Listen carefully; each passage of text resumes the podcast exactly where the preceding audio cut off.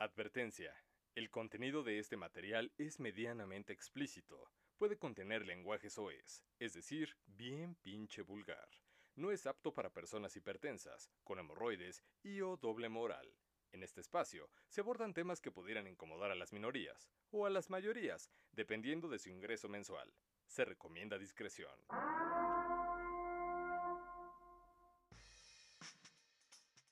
El objetivo de este especial es intentar mostrar la correlación que existe entre la ciencia ficción cinematográfica y la política de ficción en México. Cualquier parecido con la coincidencia es pura realidad.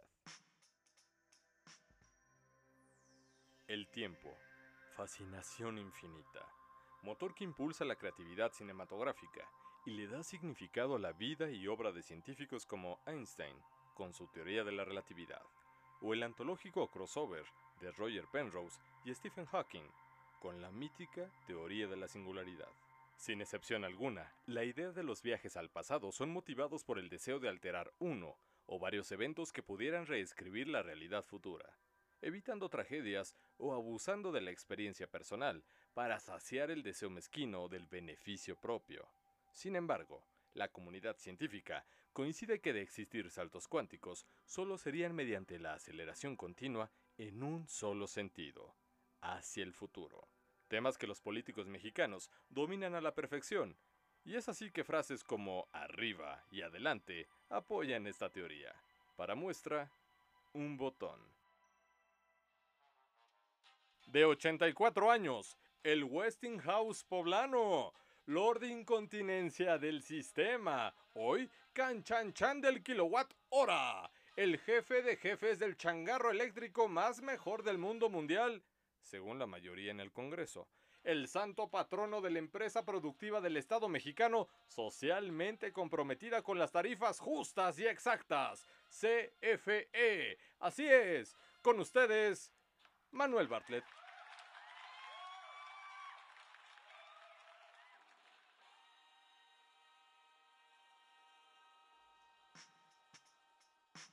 Este caballero, disculpen que le diga así, es pura formalidad. Aprendió bien de sus errores en el pasado. Hoy dice no sufrir de impotencia en el sistema por exceso de pago en el recibo de la luz. Todo lo contrario, su visión futurista le ha llevado a ser el Emmet Brown mexicano. Así es, no porque le ande vendiendo plutonio a los serbios. Aún. De eso se encargaría Cener. Y no porque no vendan plutonio, o bueno, no sé si lo venden o no. El caso es que lo suyo, lo suyo no es vender, sino regalar.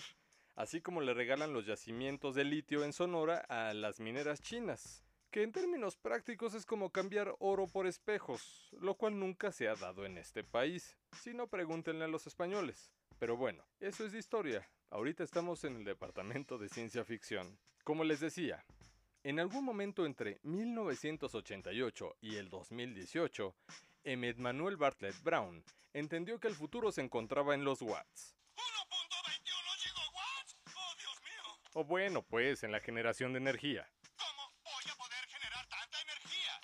Es imposible, muy difícil. O hacerse de luz. Sí se entiende, ¿no? Espere, ¿qué diablos es un gigawatt? Ok, música por favor. Estamos hablando de que este chaborruco se aventó un super viaje de 30 años y aún no termina. Dato cultural. Según Videocentro, la trilogía de Back to the Future estrenó la parte 1 en 1985, la segunda parte en 1989 y la tercera y última parte, para desgracia de muchos, en 1990. En esta trilogía existe un elemento importantísimo que forma gran parte de la trama. Les estoy hablando del almanaque deportivo. Sí, seguro lo recuerdan. Bueno, pues este libro de portada roja con letras blancas y símbolos verdes, casi como los colores institucionales de un partido político. Sí, que hoy ya es cosa del pasado. En fin, bueno, este souvenir del futuro contiene los resultados, estadísticas y otros datos deportivos del siglo, de tal forma que se sabía perfectamente a qué estadio se le iba a ir la luz y a qué bateador apostarle. Curioso, ¿no? Estoy bateando arriba de 300 todavía. Dato cultural. Para los que nacieron en la década de los 90, Videocentro era como Blockbuster. Sí, ok. para los que nacieron en el siglo XXI. Blockbuster fue lo que hoy es como Netflix, más o menos. Pero sin la magia del buzón nocturno, largas filas sin sana distancia, una alfombra gris llena de cosas pegajosas y, y, la afamada sección de películas para adulto, que curiosamente nadie visitaba. en fin, continuemos con el relato fílmico. Por cierto, en algún momento de la década de los 90 se estrena la película Sé lo que hicieron el verano pasado. Esta producción, sin lugar a duda, inspiró al personaje principal de nuestra historia que de algo se ha de haber acordado y lo llevó a ser nominado y premiado como el titular de CFE. Y es que todo mundo sabe cuánto le gusta la luz. ¡Ay, se me pasaba! Vi en un pizarrón de corcho afuera de un superama que anda rentando para Airbnb 23 casitas con muy buena iluminación. Diablito y todo, chingao, tarifas justas, como se estila en México, carajo. Ahí por si se les ofrece o algo, a la orden, ¿eh? Les decía yo que hay una canción de calle 13, ¿no? Todos aportarnos mal, aportarnos mal, aportarnos mal. Dicen que cuando el río suena es porque agua lleva. Y en la política de ficción mexicana, como en las películas hollywoodenses, nada, nada es cuestión de suerte. Oh, la recuerdo bien. Corrí el año de 1995 y se empieza a poner de moda estas pinches películas de virus. Les recuerdo, en la ficción y en la política nada es cuestión de suerte. Llega a las salas de cine en México 12 monos, estelarizada por Bruce Willis, actuando como Bruce Willis en todas las películas de Bruce Willis. En el 2002, 28 días después. No 28 días después del 2002. 28 días después es el nombre de una película inglesa que, es de, de, zombies y virus. Es la precursora de esta chingadera, o sea, moderna. Y, la verdad es que está buena. Deberían de verla. Para los que son fanáticos de The Walking Dead, lamento decirles que de ahí salió. Perdón, pero sí, de ahí salió. 2007. Llega Pandemia. Película que pasó totalmente desapercibida gracias a Soy Leyenda estelarizada por Will Smith. 2011. Su puta madre. Llega Contagio. Película más pinche absurda del mundo. Con una pinche historia tan más barata que habla de un pinche virus transmitido por un pendejo murciélago en alguna provincia mundialmente desconocida de pinche China. ¡Qué originales! 2013. Llega la película Virus. ¿Sí? No hay más que decir, ya saben. Contagio masivo, la chingada, la economía a la chingada también, la vida a la chingada y aislamiento total, nada que contar. En fin. 2019. Regresa el Bester Gordillo amenazando con un partido político. Aparte le regresan sus millones de pesos que fueron honestamente ganados y, y, ganados con el sudor de su... con el sudor. Y miren, a mí no me hacen pendejo. Si le hubieran quitado ese dinero y lo suman con el de Duarte, a huevo sale para cubrebocas, a huevo. Y ni siquiera estoy hablando de las pinches micas estas que se empañan. Cubrebocas, a huevo sale. Y no habría necesidad ni siquiera de quitarle el aguinaldo a los asalariados, porque la gente se chinga todo un año esperando el aguinaldo. Sí, para endeudarse en Coppel o en Electra o donde quieran, da igual. La cosa es que los salarios son tan miserables que por eso uno espera 12 pinches largos meses para obtener ese dinero. En cambio, si le pudieran quitar, no quitar, donar, si los senadores y diputados que ya mucho hacen embolsándose el dinero de los mexicanos donaran solamente 6 meses de su salario, cada uno de los parásitos que están ahí, entonces ya saldría por lo menos para sanitizar asilos, que tarde o temprano, si tuvieran una visión a futuro, sabrían que van a ir a parar ahí. Sanitizan asilos, o por lo menos compran despensitas, o algo que realmente le funcione a la gente. Pero estuvieron calladitos los hijos de la chingada. De manera muy vulgar. Si algo hemos aprendido de la Semana Santa, de la historia, o de las películas de Quentin Tarantino, es que el final siempre es el principio. No hay casualidades, todo es parte de la trama. Y en la política de ficción en México no tendría por qué ser diferente. Con toda esta experiencia filmográfica, la futurista y visionaria familia Bartlett aparece en escena de nuevo. Y me hace recordar un momento de Volver al Futuro 3, donde Emmett Brown cuelga de un tren. Y no hablo de un tren del mame viral, literalmente hablo del tren. Y es ahí donde su chavo McFly se proyecta hacia el futuro usando leña verde. Bueno, usa leña de diferentes colores, pero usa leña verde y se proyecta al futuro, punto. Es justo donde Junior hace su aparición. León Manuel Bartlett Álvarez, al que llamaremos eh, Manuel eh, McFly, para proteger su identidad.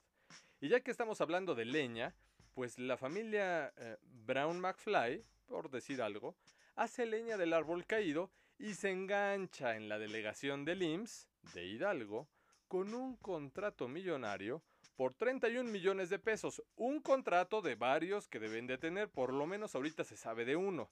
Este contrato amparaba 20 ventiladores respiratorios. Cada aparato de estos fue vendido en un millón 550 mil pesos, precio más alto registrado entre una lista de proveedores que no pudieron concursar en alguna licitación porque fue una adjudicación directa. Chinguense esa. De acuerdo con una revisión de contratos públicos realizada por Mexicanos contra la Corrupción y la Impunidad. MCCI por sus siglas en chilango. Esta es una información que dio a conocer la Asociación Mexicanos a favor de la corrupción, ¿no? no. Ah, qué buen cómico es. Imagínense si hubiera quedado como presidente Polo Polo o Platanito. y bueno, es que los amigos de MCCI destaparon una cloaca. Evidentemente el gobierno federal se pronunció al respecto diciendo que van a regresar el dinero y que cancelaron el contrato por incumplimiento. Que, ay, bueno, pues es que se equivocó y es que deben de entender que dio una de las direcciones fiscales de su jefe. Y es que como tienen tantas propiedades, pues no supo en cuál estaba viviendo y terminó dando el domicilio. Ya me imagino a Don Bartlett diciéndole a, Junior, si serás pendejo, cabrón, ni parece que gastaron tanto dinero los mexicanos en tu educación. Teniendo tantas casas en Polanco, en Las Lomas, en Anzures, se te ocurre dar mi domicilio, cabrón. ¿Cómo eres pendejo?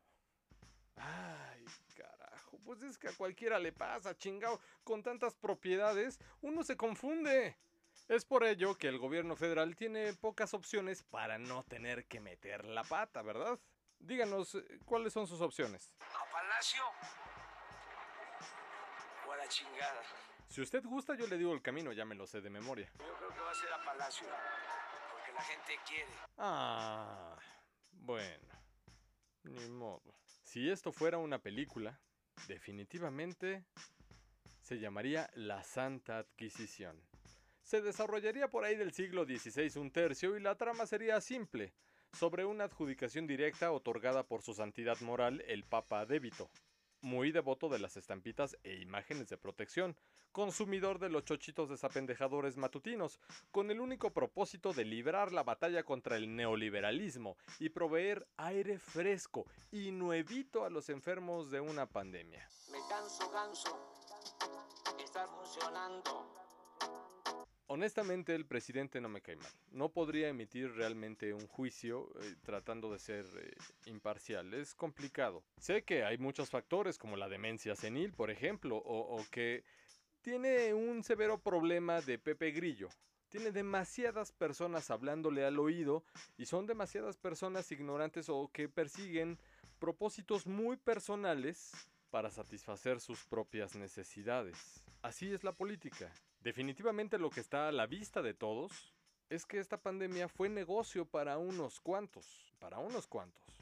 Es por eso que no se tomaron medidas preventivas, solo esperaron que la bola de nieve se hiciera lo suficientemente grande para envolver a todos. Lo único que se puede ver claramente es que mientras unos se enferman, otros venden pañuelos, es lógico. La Organización Mundial de la Salud dijo en febrero que esto pintaba para ser global, pero para eso el New York Times y el Washington Post mencionaban que los países de América Latina cuya población en conjunto prácticamente es la mitad del continente, México y Brasil mostraban un desdén notable, sin medidas preventivas y que sin lugar a dudas habría más muertos por negligencia y atención tardía. Estados Unidos no se quedaba atrás, evidenciaron que Donald Trump gastó tres veces más en publicidad para su campaña de reelección que para la difusión de información y prevención contra el COVID. Ya desde abril CNN, Sky News hablaban de que el número de defunciones en México no concuerdan con los datos internacionales. Financial Times, The Guardian, Los Angeles Times, eh, Dolce Vele y Loret de Mola decía también que hasta Yacira lo saben y saben que las cosas en México no están bien y distan mucho de estarlo. A veces la realidad supera la ficción. Pero eso es eh, muy ficticio, pues. Ah, pues ni tanto, pero bueno, hoy ya están desinformados. Nos escuchamos la próxima aquí, en El Desinformante. A continuación un adelanto de los próximos estrenos nacionales.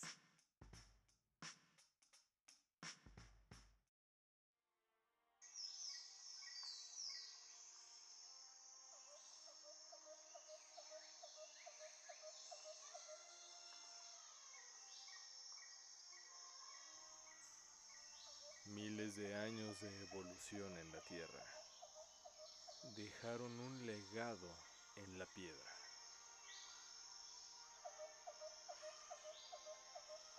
La fuerza animal. El destino final. La terminal. Fatal. Aeroparque Jurásico. Aunque todavía estamos viendo si se va a llamar Aeroparque Jurásico o Aeroparque Cuaternario o Pleistoceno, porque pues todavía no sabemos bien. De hecho, eh, híjole, no sabemos si decirle Aeroparque por eso del aeropuerto. La verdad es que con pista y media, pues no sabemos si prácticamente es un aeropuerto o solamente un aeródromo, ¿no? Y como que, pues, aeródromo pleistoceno no jala mucha gente. O este, aeródromo cuaternario, pues no, como que tampoco, ¿no? Entonces, sí andamos viendo eso con lo de la producción. De hecho, nos está ayudando eh, los elementos del vigésimo tercer agrupamiento de arqueología de la Sedena. Porque, eh, pues estos ya son mecánicos, pintan banquetas, cosen a mano, son jardineros, pilotos, aviadores, pilotos aviadores también, paracaidistas, de los otros, ojalateros, bueno, son de todo. Entonces, todavía la producción está descifrando qué va a hacer. Y la verdad es que estamos pensando hacer esto como que una atracción turística bonita, ¿no? Algo muy, muy natural, algo muy mexicano. Este, adornar los, los huesos con, con arte purépecha, por ejemplo. Y, y, es que son más de 100 mamuts y, y, prácticamente pues ya mamut. Sí, la pista, ya, ya mamut y, y equinos y también hay obsidiana y lanzas y un montón de, de, este, de chunches hipsters que encontramos aquí enterrados. Son aproximadamente 100 animalitos, ¿verdad? Entonces, se va a poner bonito, se va a poner bonito, va a ser una atracción muy, muy eh, interesante para los turistas, ¿no? Entonces, este, pues vengan, visiten México, eh, va a ser un pueblo mágico en algún momento. Lo pueden ubicar en la carretera federal a Pachuca número 37D, es mejor conocida como Santa Lucía. Este, pues nada más, queríamos este, hacer toda una producción cinematográfica, pero eh, tenemos muy poco presupuesto, ¿no? Y el ejército pues prácticamente está haciendo todo, ¿no? Entonces, pues es como de dinosaurios y esta cosa, y no como de trogloditas, pues ni modo que salgan ellos, ¿no? Y sí traen como que la facha, pero sería más como Apocalipto 2 o una cosa de esas. Pero este, vengan, vengan, dense una vuelta, ahora que puedan. Ah, visítenos, vengan.